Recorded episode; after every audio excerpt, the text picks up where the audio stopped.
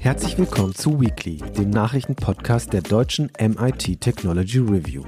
Darin wollen wir jede Woche Nachrichten aus Technik und Wissenschaft einordnen, um einfach besser zu verstehen, was hinter der Nachricht steckt. Und jetzt geht es los mit Weekly. Hi und herzlich willkommen. Mein Name ist Jenny Lepis. Ich bin Online-Redakteurin beim Magazin MIT Technology Review. Heute dabei ist mein Kollege Gregor Honse. Hallo Gregor. Hallo. Und mein Kollege Wolfgang Stieler. Hallo Wolfgang. Hallo Jenny. In der heutigen Folge wollen wir zuerst ein wenig über Physik plaudern. Deshalb ist auch Wolfgang hier. Es wird grob gesagt um Gravitation, Antimaterie und Albert Einstein gehen.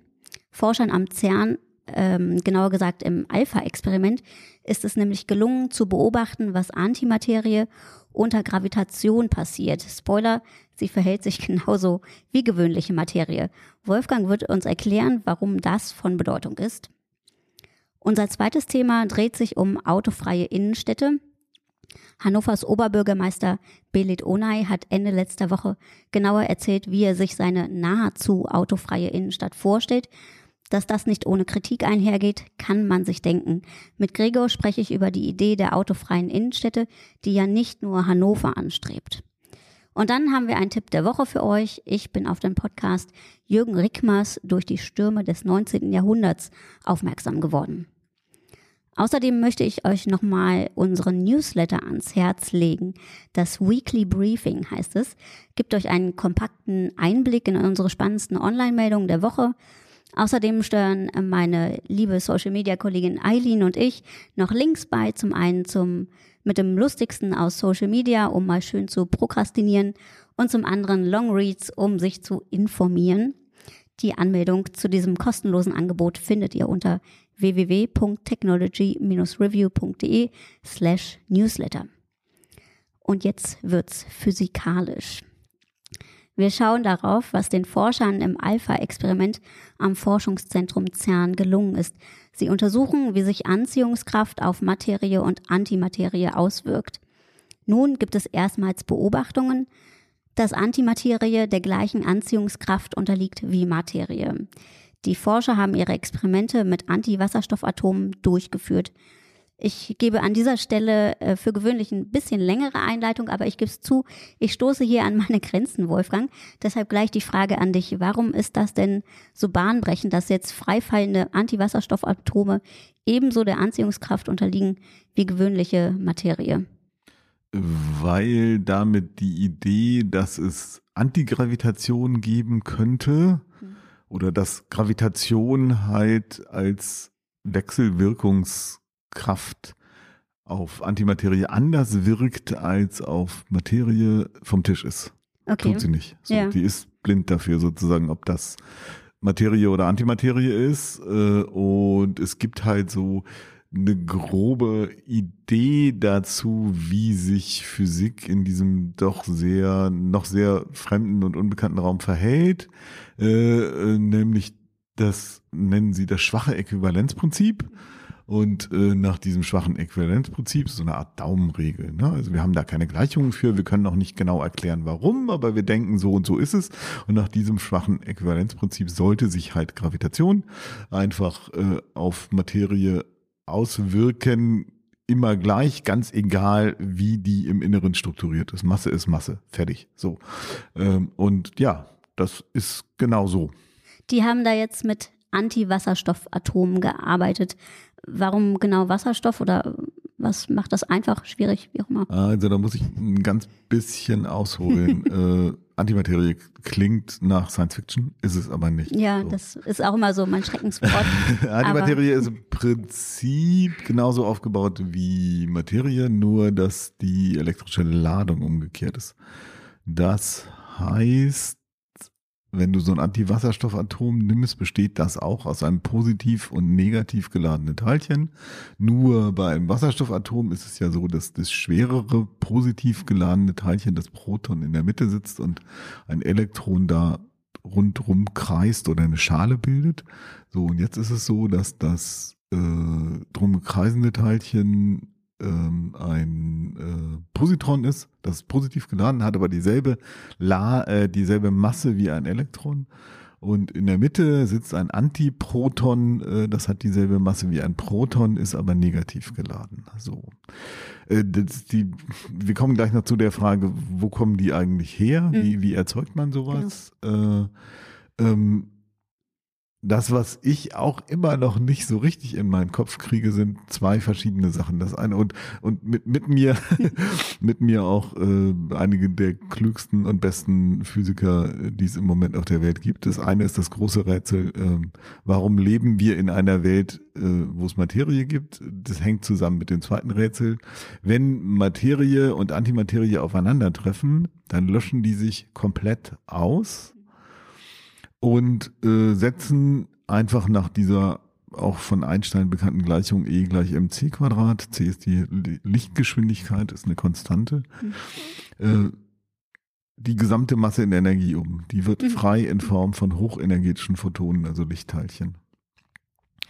Ähm, und das bedeutet, äh, wenn man davon ausgeht, dass beim Urknall ähm, die Wahrscheinlichkeit dafür, dass ähm, Materie entsteht, genauso groß war, wie das Antimaterie entsteht, dass sich eigentlich im Laufe der Existenzdauer des Universums irgendwann überall jeweils Materie und Antimaterie hätten getroffen haben müssen und es einfach nur richtig viel Lichtblitz gegeben hätte, aber keine Materie überbleibt.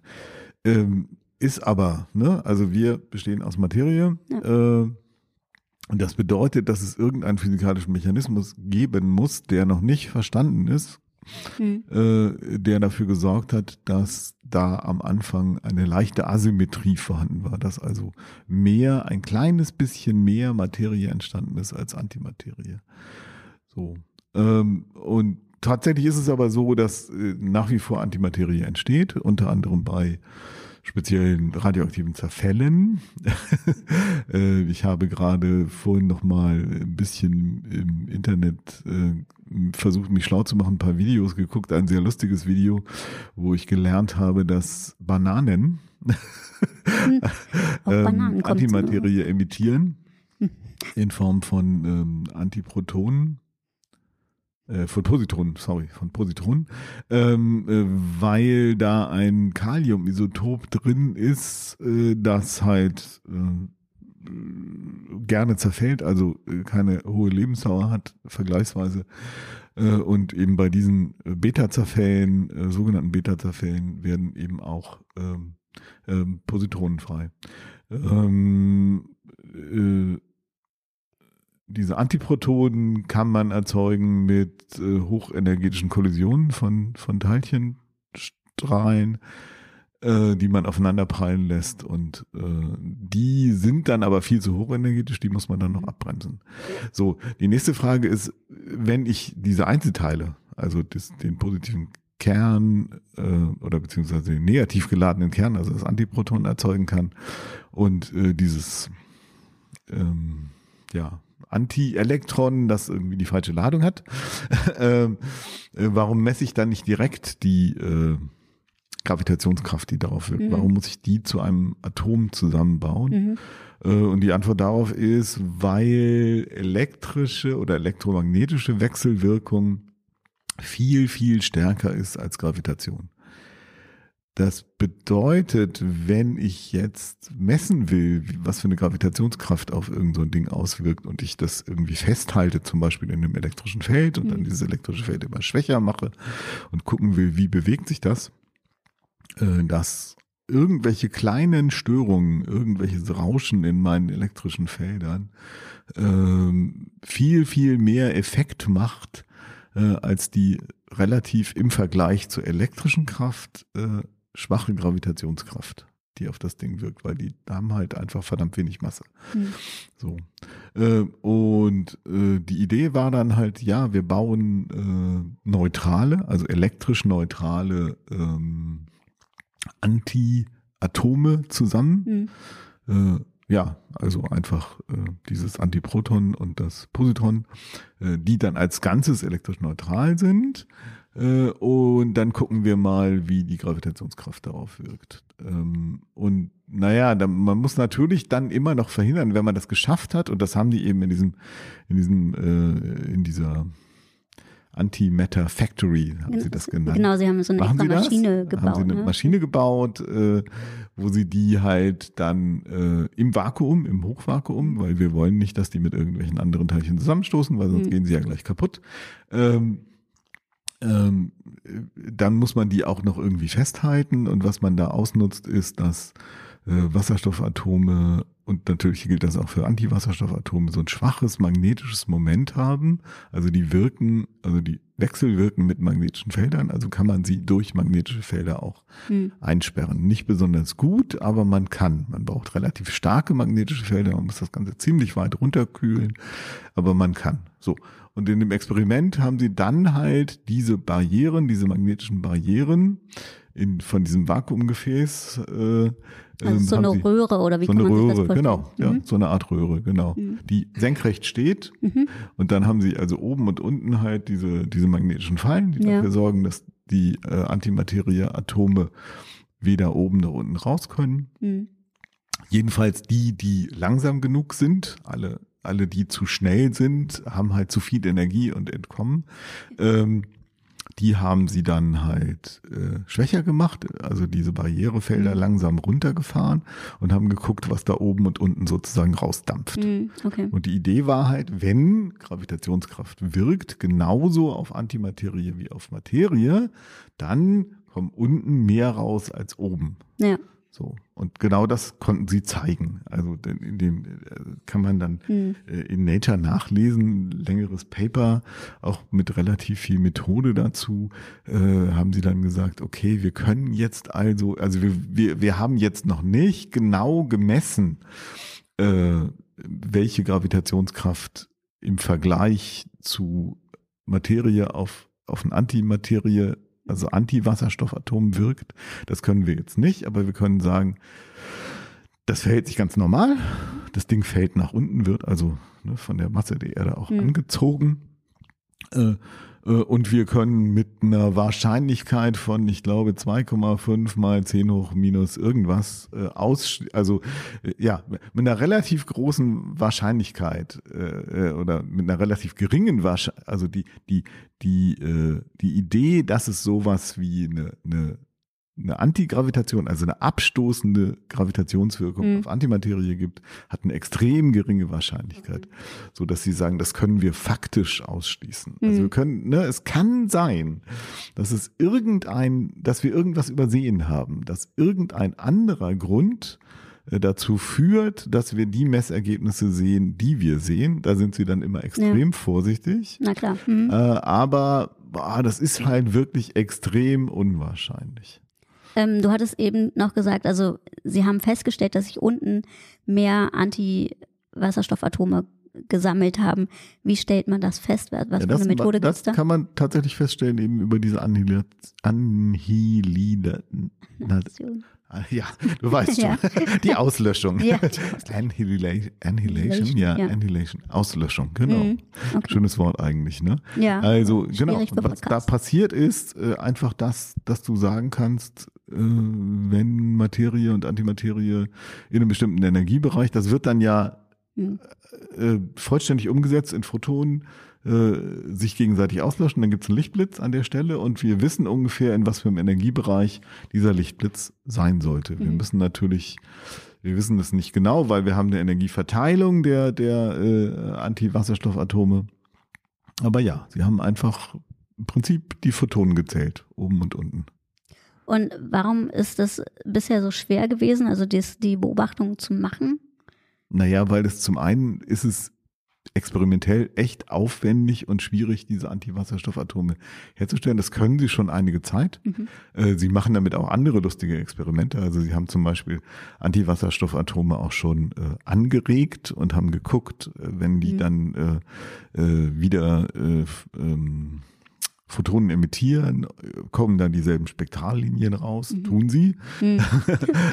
also sie verhalten sich auch in dieser Hinsicht relativ brav ja. sozusagen. Also da, da, da fällt jetzt halt im Moment noch keine neue Physik raus, aber mhm. das ist ja auch beruhigend. Also wenn das konsistent ist mit dem, äh, mit dem Standardmodell der Teilchenphysik, ist ja auch erstmal okay, weil das bedeutet an dieser Stelle, dass das Standardmodell der Teilchenphysik äh, die richtigen Vorhersagen macht und was es halt spannend macht, ist eben die Tatsache, dass, dass es immer noch keinen, keinen, keinen konsistenten Übergang gibt zwischen diesem Teilchenphysikmodell und der allgemeinen Relativitätstheorie. Also mhm. deswegen ist Gravitation auch so spannend. Ne? Ja. Also äh, Gravitation ist nach allem, was wir wissen, äh, gibt es keine, gibt's keine äh, äh, funktionierende Beschreibung dafür, wie, wie Gravitation, wie Gravitationskraft gequantelt ist ist sie nicht. Aber alles andere, ja, aber alle anderen Wechselwirkungen, die wir kennen ja. zwischen, äh, zwischen Materie, also elektromagnetische, äh, schwache Wechselwirkung, starke Wechselwirkung, äh, äh, tritt nur sozusagen gehäuft auf in Form von Energiequanten. Und für Gravitation gilt es nicht bisher. So, und das ist was, was, was den Physikern eine Menge Kopfzerbrechen macht, wo es eine Menge Leute gibt, die versuchen, sowas zu entwickeln, eine Theorie der Quantengravitation, mhm. äh, und deswegen ist eben auch so ein, so ein exotischer Grenzbereich sozusagen, was macht das dann mit Antimaterie? Wie, wie wechselwirkt das äh, für die so spannend? So. Und dieses Alpha-Experiment, die Leute, die dieses Experiment jetzt durchgeführt haben, sind speziell, also sind, äh, untersuchen einfach einfach Antimaterie denken. Ja, ja, die das untersuchen. ist ihre die, Aufgabe. Die untersuchen, die stellen Antimaterie her und untersuchen mhm. Antimaterie. Und der nächste Schritt ist jetzt halt, also sie haben prinzipiell gezeigt, äh, dass sich äh, Antimaterie unter Gravitation so verhält wie Materie, also auch von äh, dass, äh, auch äh, die, die äh, angezogen wird und nicht abgestoßen, wie, mhm. wie vielleicht möglich gewesen wäre, theoretisch. Und jetzt wollen sie halt äh, die äh, Anziehungskraft halt genau messen. Das wäre dann der mhm. nächste Schritt. Okay. Das ist aber experimentell nochmal wieder aufwendiger. Müssen Sie dafür Ihre, äh, Ihre, Ihre Maschine nochmal wieder anpassen oder umbauen? Weiß man das schon? Nee, das weiß ich noch nicht, keine Ahnung. Mhm. Also Sie haben nur geschrieben, das wäre dann jetzt der konsequent nächste Schritt. Ja. Hattest du noch eine Nachfrage, Gregor? Ja, äh, nur schade halt äh, irgendwie, äh, weil, weil ist dann wohl nichts mehr mit der Anti Antigravitation, ist doch so fester Bestandteil an nee, aber ich gefühlt jedem dritten Science-Fiction. Ja, das ist richtig, das, das wird schwierig, äh, scheint es wohl nicht zu geben, ähm, aber was nach wie vor real ist und was ich eben auch spannend finde, ist einfach diese enorme Energie, die da frei wird. Also mhm. blöd ist halt, dass es wirklich richtig, richtig, richtig aufwendig ist. Antimaterie herzustellen, da muss man erstmal ganz viel Energie reinstecken. Aber in dem Moment, in dem du Materie und Antimaterie zusammenbringst, wird sehr viel Energie frei. Mhm sehr viel heißt auch sehr viel mehr als bei jeder anderen bekannten Form der Energieerzeugung, also sowas wie Fusion okay. oder so. Das ist ein Klacks dagegen. Das ist irgendwie ein Streichholz gegen Flächenbrand. Ach, Wahnsinn, okay. Und das bedeutet, wenn man das tatsächlich nutzen könnte, zum Beispiel für irgendwelche äh, visionären Antriebe oder sowas im All, ne? dann hätte man tatsächlich eine ganze Menge gewonnen saisonaler Energiespeicher, sage ich da nur. Ja, das wäre auch äh, eine sehr interessante Möglichkeit, äh, auf sehr dichtem Raum sehr viel Energie zu speichern. Aber das ist natürlich alles ach, ganz viel Science Fiction. Ne? Ja, wenn es soweit ist, sagen wir Bescheid. Und ähm, erstmal vielen Dank für diesen kleinen Ausflug in die Physik oder als Physik-Crashkurs, den wir hier gemacht haben. Kommen wir zu unserem zweiten Thema. Dafür schauen wir in die Innenstadt von Hannover, also von hier der Redaktion aus und das so sechs, sieben Kilometer westlich einmal. Ähm, Belit Onay ist seit 2019 Oberbürgermeister von Hannover. Schon im Wahlkampf wurden seine Herzensthemen deutlich. Verkehrspolitik und Mobilität. Der grünen Politiker versprach bis 2030, die Innenstadt von Hannover autofrei zu machen. Seit letzter Woche liegen nun konkrete Pläne vor. Grundsätzlich sollen die meisten Straßen der City für Autos gesperrt werden. Das Mobilitätskonzept sieht vor, dass Menschen, die mit dem Auto anreisen, eben die Parkhäuser ansteuern und dann zu Fuß ihre Erledigungen machen. Auf diesen Anfahrtsstraßen zu den Parkhäusern soll zudem auch langsamer gefahren werden, also so 20, 30 kmh. Außerdem sollen ebenerdige Parkplätze zurückgebaut werden. Busse, Straßenbahnen, Taxis und Lieferverkehr werden weiterhin ihren Platz haben. Parkmöglichkeiten für Menschen mit Behinderung sollen ausgeweitet werden. Und auch Anwohnerinnen und Anwohner sollen weiterhin ihr Zuhause mit dem Auto erreichen können. Also so ganz autofrei ist das nicht, aber nahezu autofrei nennt es ONAI. Aber dennoch rufen die Pläne bereits Kritik hervor, etwa beim Handelsverband Hannover. So zitiert etwa der NDR die Hauptgeschäftsführerin Karin Schindler-Abbes wie folgt. Es gibt so viele zugelassene Autos wie noch nie in Deutschland. Die Menschen haben also das Bedürfnis, mit dem Auto zu fahren. Hier stellt sich die Frage, ob eine Verbotspolitik richtig ist. Bei uns in der Redaktion ist Gregor hier der Verkehrsexperte. Daher geht äh, die Frage gleich an dich. War eine solche Kritik zu erwarten? Ja klar, geht immer das Geschrei los, wenn, also äh, es, es also sagen wir so, keine Maßnahme ist zu belanglos, als dass es äh, kein Geschrei darum gibt. Beispiel ist zum Beispiel Edenstraße, eine Fahrradstraße, wo man vor einiger Zeit einfach einen Pfosten in die Mitte gestellt hat. Das heißt, man kann mhm. nicht mehr durchfahren. Die Edenstraße hier in Hannover. Genau, mhm. genau. Mhm. Man kann von der einen Seite rein, man kann von der anderen Seite rein. Man mhm. kann alles noch erreichen, was früher erreichbar war. Man kann halt nur nicht mehr durchfahren. Mhm. Und auch das hat schon, ja, ein Aufstand ist übertrieben, aber wahrscheinlich eine Anwohner wahrscheinlich. lautstarke Minderheit, die da. Äh, ja. Und äh, das Prinzip ist jetzt auch in großen Teilen der Innenstadt geplant, halt einfach Durchfahrts. Also hm. man kann auch überall rein, deshalb mhm. autoarm und nicht autofrei, aber in der Mitte steht halt einfach ein dicker Pfosten, man kann halt nicht mehr quer durch. Mhm. Man kommt noch überall hin, also oder bis auf Ausnahmen natürlich, aber man kann halt nicht mehr durch. Das finde ich eigentlich einen ganz guten Kompromiss, weil da schon wirklich nur der jeder, jeder, der wirklich dahin muss mit dem Auto, meint dahin zu müssen, kommt noch hin, aber es gibt halt keinen Durchgangsverkehr mehr. Genau, also konzentriert auf diese Parkhäuser genau. werden so, also für Leute, die sowieso irgendwie nicht anders können als mit dem Auto anreisen. Genau, und innerhalb, man kann ja eh schon viel in der Innenstadt zu Fuß laufen, also ja. ähm, genau. Ja, genau.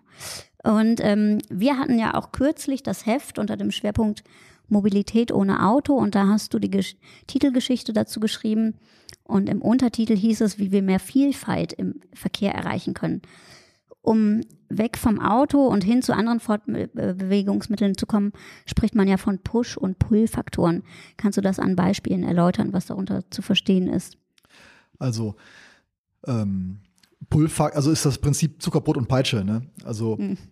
Pull heißt halt, ich verbessere Infrastruktur wie Fahrradwege und öffentliche Nahverkehr, um die Leute quasi dahin zu ziehen, dass sie irgendwann merken, ah, das ist so gut, ein Angebot, das ich nicht ablehnen kann, ist alles so toll, da muss ich unbedingt einsteigen. Und ähm, Push-Faktoren ist halt die Peitsche, dass man einfach Autofahren oder unerwünschte Verhaltensweisen einfach unterbindet. Hm entweder durch Ordnungspolitik, durch ganz physikalische Maßnahmen wie große Betonpoller in der Mitte. Zum Beispiel, ja. Durchfahrtsverbote oder auch preisliche Anreize wie äh, Maut und so. Also oder Parkgebühren oder Parkgebühren, Parkgebühren. genau. Mhm. Und es war halt bisher immer gängiges Leitmotiv der Verkehrspolitik war immer Pull. Also wir mhm. machen Angebote, wir, wir äh, locken die Autofahrer irgendwie in äh, Nahverkehr oder aufs Fahrrad und das hat bisher mhm. nur so mittelgut geklappt, mhm. weil auch da, wo es sehr gute Fahrradwege gibt, also auch die Fahrradhochburgen wie Freiburg oder Münster, mhm. haben trotzdem immer noch genauso viel Autoverkehr. Das heißt, äh, mhm. nutzt ja nichts, wenn Leute dann halt, also Fahrradfahren ist kein Ziel an sich, sondern weniger Autoverkehr ist ein Ziel und das wird halt ja. so nicht erreicht. Und äh, deshalb setzt sich zunehmend die Erkenntnis durch, dass es auch Push-Faktoren gibt, was jetzt genau das ist, was in Hannover stattfinden wird. Ja. In, du hast eben Freiburg und Münster gesagt. Was, was äh, haben die da jetzt auch Push-Faktoren eingebaut oder äh, angegangen? Freiburg erhöht zum Beispiel seine Parkgebühren. Hm, okay. Parkgebühren ist an dieser Stelle ein lustiges Stichwort, weil die Gegner dieses autoarmen Innenstadtkonzepts sagen, aber wenn ihr denn jetzt ganz viele Parkplätze wegfallen lässt, äh, Parkplätze, an denen wir bisher Parkgebühren kassiert haben, dann hat doch die Stadt viel weniger Einnahmen. Ach, ja, dann ist das halt so. also es gibt halt, es gibt halt genug Parkhäuser, die nicht ausgelastet sind, mhm. die sind auch alle auch erreichbar, da kann man parken. Halt nur nicht mehr so günstig wie bisher und auch nicht mehr vor der Tür. Und ja, das ist dann unbequem, aber es ist dann halt so. Und dann verdienen halt die Parkhausbetreiber, aber ja, dass sich jetzt die Leute auf einmal Gedanken, Sorgen machen um die Stadtkasse, ist äh, ja relativ neues Phänomen. Genau, die, die Einzelhändler machen sich ja vorrangig Sorgen um ihre eigenen Einnahmen und sind dann äh, darauf erpicht, dass äh, die Leute möglichst vor ihrer Tür halten können. Und dann ähm, in den wenigsten Fällen würde ich auch behaupten, dass man vor der Tür hält. Wenn ich in die Stadt fahre, fahre ich in die Stadt und laufe dahin. Genau, da gibt es auch Untersuchungen zu, dass also Einzelhändler gerne den Anteil der Leute mit Auto kommen. Also mal ehrlich, wo, wo kann man vor der Tür parken bei welchem Geschäft? Und natürlich sind auch ähm, die Fußgängerzonen dieser, dieses Landes, also die Zeil, die Hohe Straße in Köln, die Kaufingerstraße in München und natürlich auch die Georgstraße in Hannover. Mhm. Äh, alles ein Desaster für den Einzelhandel, weil da keine Leute sind und weil da kein Umsatz gemacht wird. Ne? Also das sind echt Diskussionen aus den 50er Jahren. Ja. Ich verstehe es einfach nicht. Also, nee. Ähm, genau, wo waren wir? Ich äh, rege mich gerade wieder. Also, ähm, wir waren bei den Push- und Pull-Faktoren und genau. äh, ich wollte jetzt nochmal darauf zu sprechen kommen, dass es ja auch andere Städte in Europa gibt, die schon äh, autofreie Zonen äh, eingerichtet haben, beziehungsweise Innenstädte. Ähm, weißt du was von deren Erfahrungen? Also hat sich das da bewährt oder? Klar, Lebensqualität hm. steigt halt aller Orten. Äh, aber genau, wo ich noch hinaus wollte, Untersuchungen. Hm. Also hm. Einzelhändler unterschätzen halt den Anteil der, Ort, der Kunden, die mit dem Fahrrad oder zu Fuß kommen und mhm. überschätzen den Anteil der Kunden, die mit dem Auto kommen, wenn es denn überhaupt möglich ist.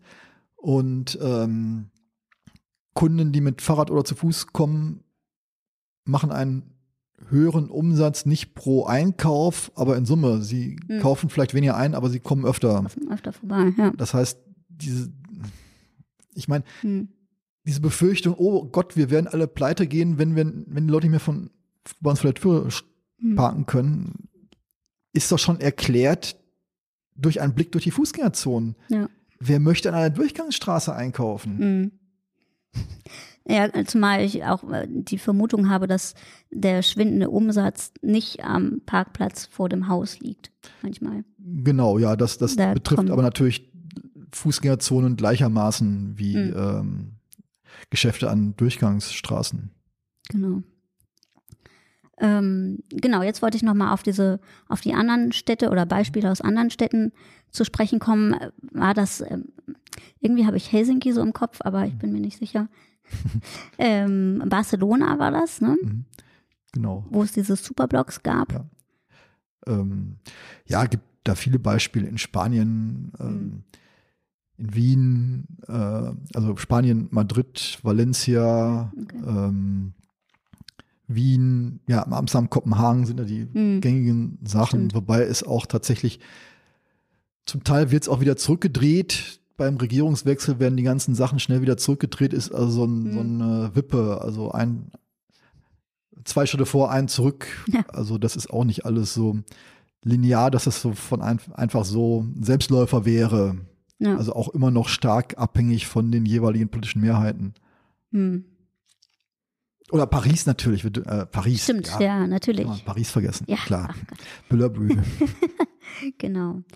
Ja, ähm, das ist auf jeden Fall interessant. Du hattest ja nochmal ganz kurz auf die ähm, deine Titelgeschichte zu sprechen, äh, sprechen zu kommen. Da ging es ja um die Vielfalt der Verkehrsmittel. Und äh, eine besondere Rolle haben da auch so ähm, On-Demand Shuttle Services ähm, ähm, ge gemacht. Ähm, was ist da das Besondere dran? Das ist jetzt ähm, eher was für das Land. Hm, so, also hm. Klar, die Mojas dieser Welt fahren auch durch Hannover und Hamburg. Das gibt es halt auch in Städten, aber ich, also ist es eigentlich eher eine Lösung fürs Land. Mhm. Problem ist halt, dass, dass Busse viel leer durch die Gegend fahren und äh, einerseits, wenn sie fahren, sitzt keiner drin und wenn ich fahren will, ist kein Bus da. Und ja. das sind dann halt ähm, sozusagen die Wiederkehr des guten alten Rufsbus. Ich melde meinen Fahrwunsch an, mhm. Wenn ich irgendwo hin will. Allerdings im Gegensatz zum Rufbus nicht mehr auf festen Linien. Also der Rufbus hat ja einen festen ja. Fahrplan und eine feste Linie und wenn ich anrufe, kommt er, wenn keiner anruft, kommt er halt nicht. Ähm, diese On-Demand-Services gehen insofern darüber hinaus, als dass sie halt ähm, die Leute im gewissen Rahmen da aufpicken, wo sie sind. Hm. Also beliebig auch nicht, nicht direkt vor der Haustür, aber so in virtuellen Haltestellen, die so verteilt sind, dass da jeder in ja. zwei, drei Minuten zu Fuß da ist und wird dann eben da abgeholt, wo er gerade ist. Und das soll halt die Auslastung verbessern und die Services. Hm. Richtet sich ja dann wahrscheinlich auch eher an Leute, die gar kein Auto haben. Ne? Also oder keins wollen. Oder keins wollen, richtig. Und dann auf dem Land ist es dann wahrscheinlich schwieriger, irgendwo hinzukommen. Genau, genau. genau. Mhm. Wir sind mal gespannt, wie es hier in Hannover weitergeht und werden wann dann berichten, wenn wir hier ungehindert durch die Innenstadt laufen. Genau. Mit unserem Tipp der Woche wechseln wir jetzt von der Straße auf die See. Ich bin ähm, durch einen Hinweis unseres Autoren Hajo Neubert, der für uns regelmäßig ähm, online Klima, über Klima berichtet, auf einen tollen Podcast aufmerksam geworden. Er heißt Jürgen Rickmers durch die Stürme des 19. Jahrhunderts. Bente Faust ist der Ur-Urenkel von Jürgen Rickmers und der Journalist Daniel Hautmann, ihr beide kennt ihn wahrscheinlich auch, der ab und zu für unser Heft schreibt. Äh, die beiden haben zusammen den Podcast produziert und sie haben eben das Leben des Kapitäns Jürgen Rickmers äh, in einem unterhaltsamen Hörspiel vertont. Ausgangspunkt ist da diese Seemannskiste, die Bente Faust 2011 auf einem Dachboden auf der Insel Föhr findet. Und Bente Faust recherchiert dann das Leben des, dieses Seefahrers. Sagt er euch der Name was, Jürgen Rickmers? Also ist das, ich kenne es als Reederei, ist das nicht eine Reederei? Ja, ich habe versucht äh, herauszufinden, ob die zusammenhängen, aber ich war mir nicht ein, ganz sicher. Nee. Ein Hotel auf Helgoland, in dem ich mal übernachtet habe, hieß Rickmers. Aber es ist halt auch einfach ein ja. offenbar ein verbreiteter Familienname. Genau. Also Näheres weiß ich da jetzt auch nicht drüber. Genau. Und äh, der Podcast ist auf jeden Fall ganz, äh, ganz unterhaltsam und macht es sehr gut, was man so meint, wenn man sagt, uh, Leben einhauchen. Und ähm, im Mittelpunkt steht eben der Seefahrer Rickmers, der 1825 auf Föhr geboren wird. Durch den Podcast erfährt man auch, dass diese nordfriesische Insel eben damals sowas wie, ja, heute würde man wohl Kaderschmiede sagen, für gut ausgebildete Seeleute war. Und es gab eben so Seemannsschulen, wobei Schule nicht im eigentlichen Sinne ist, sondern, äh, zu verstehen ist, sondern eher so Jungs, die sich bei irgendwem zu Hause treffen und dann lassen sie sich Navigationsmethoden erklären und das war sozusagen für, war dafür prädestiniert und Jürgen Rickenmaß, der da eben geboren wurde, ist daher auch sehr gut ausgebildet, dann zum ersten Mal in See gestochen. Er fährt dann im Laufe seines Lebens viel zwischen Europa und den USA hin und her, um Auswanderer nach New York zu bringen. Und später dann ist er auch viel in China unterwegs. Hat dann natürlich eben auch viel erlebt, äh, hatte Cholera an Bord und hat Schiffbruch erlitten und der Podcast schildert, das halt sehr eindrücklich, wie das Leben so an Bord war, eben auch mit viel Atmo-Geräuschen, ne? Wasserplätschern natürlich und eben bei diesem Schiffsbruch auch, dass, äh, dass du so erstickte Schreie hörst. So ein bisschen, bisschen gruselig, aber äh, bringt das Ganze eben gut rüber. Es wird auch viel mit so Hintergrundmusik gearbeitet. Da gibt es natürlich die obligatorischen Akkordeon-Töne und Shanties sind auch zu hören. Und äh, es wird viel mit wechselnden Sprechern auch gearbeitet. Es gibt unter anderem so ein, ja, ich nenne ihn jetzt mal so einen Experte, er wird nicht genau vorgestellt, aber man hört ihm halt an, ne, der kommt von der See und hat so einen hanseatischen Einschlag. Ich mache das jetzt nicht nach, aber ähm, ja, und der, der ist so ein, ein Element. Und dann gibt es noch so eine Frauenstimme, die dann eben zum Beispiel die Bedeutung von Taifunen erklärt, wo, wo der Begriff herkommt. Und äh, sind dann bei uns im Heft werden das so Infokästen quasi, die so äh, ja eingeschoben werden. Und eingebettet ist die Geschichte auch in aktuelle Themen, etwa wenn es um die Dampfschifffahrt geht. Die etabliert sich so im zweiten, in der zweiten Hälfte des 19. Jahrhunderts und es wird sozusagen der Schatten vorausgeworfen, dass das ja so der Anfang äh, vom, ja, dass es der Klimawandel sozusagen befeuert. Ähm, und insgesamt ist es ein sehr abwechslungsreicher Podcast, kurzweilig und spannend und äh, sind insgesamt neun Folgen, immer so zwischen 12, 20 Minuten und 20 Minuten. Das kann man schon mal auf so einer Zugfahrt zum Beispiel ganz gut anhören. Und wenn ihr Lust habt, hört da gerne mal rein. Das sei euch empfohlen an dieser Stelle. Nun gibt es noch den Hinweis äh, für nächste Woche aus organisatorischen Gründen, da unser Weekly ähm, erst im Laufe des Nachmittags online gehen. Der Feiertag äh, haut uns da sozusagen rein. Und ähm, genau, im Laufe des Nachmittags eben. Damit verabschiede ich mich von euch. Vielen Dank für eure Zeit, Gregor und Wolfgang. Ebenso, wiederhören. Wir hören uns nächste Woche. Tschüss.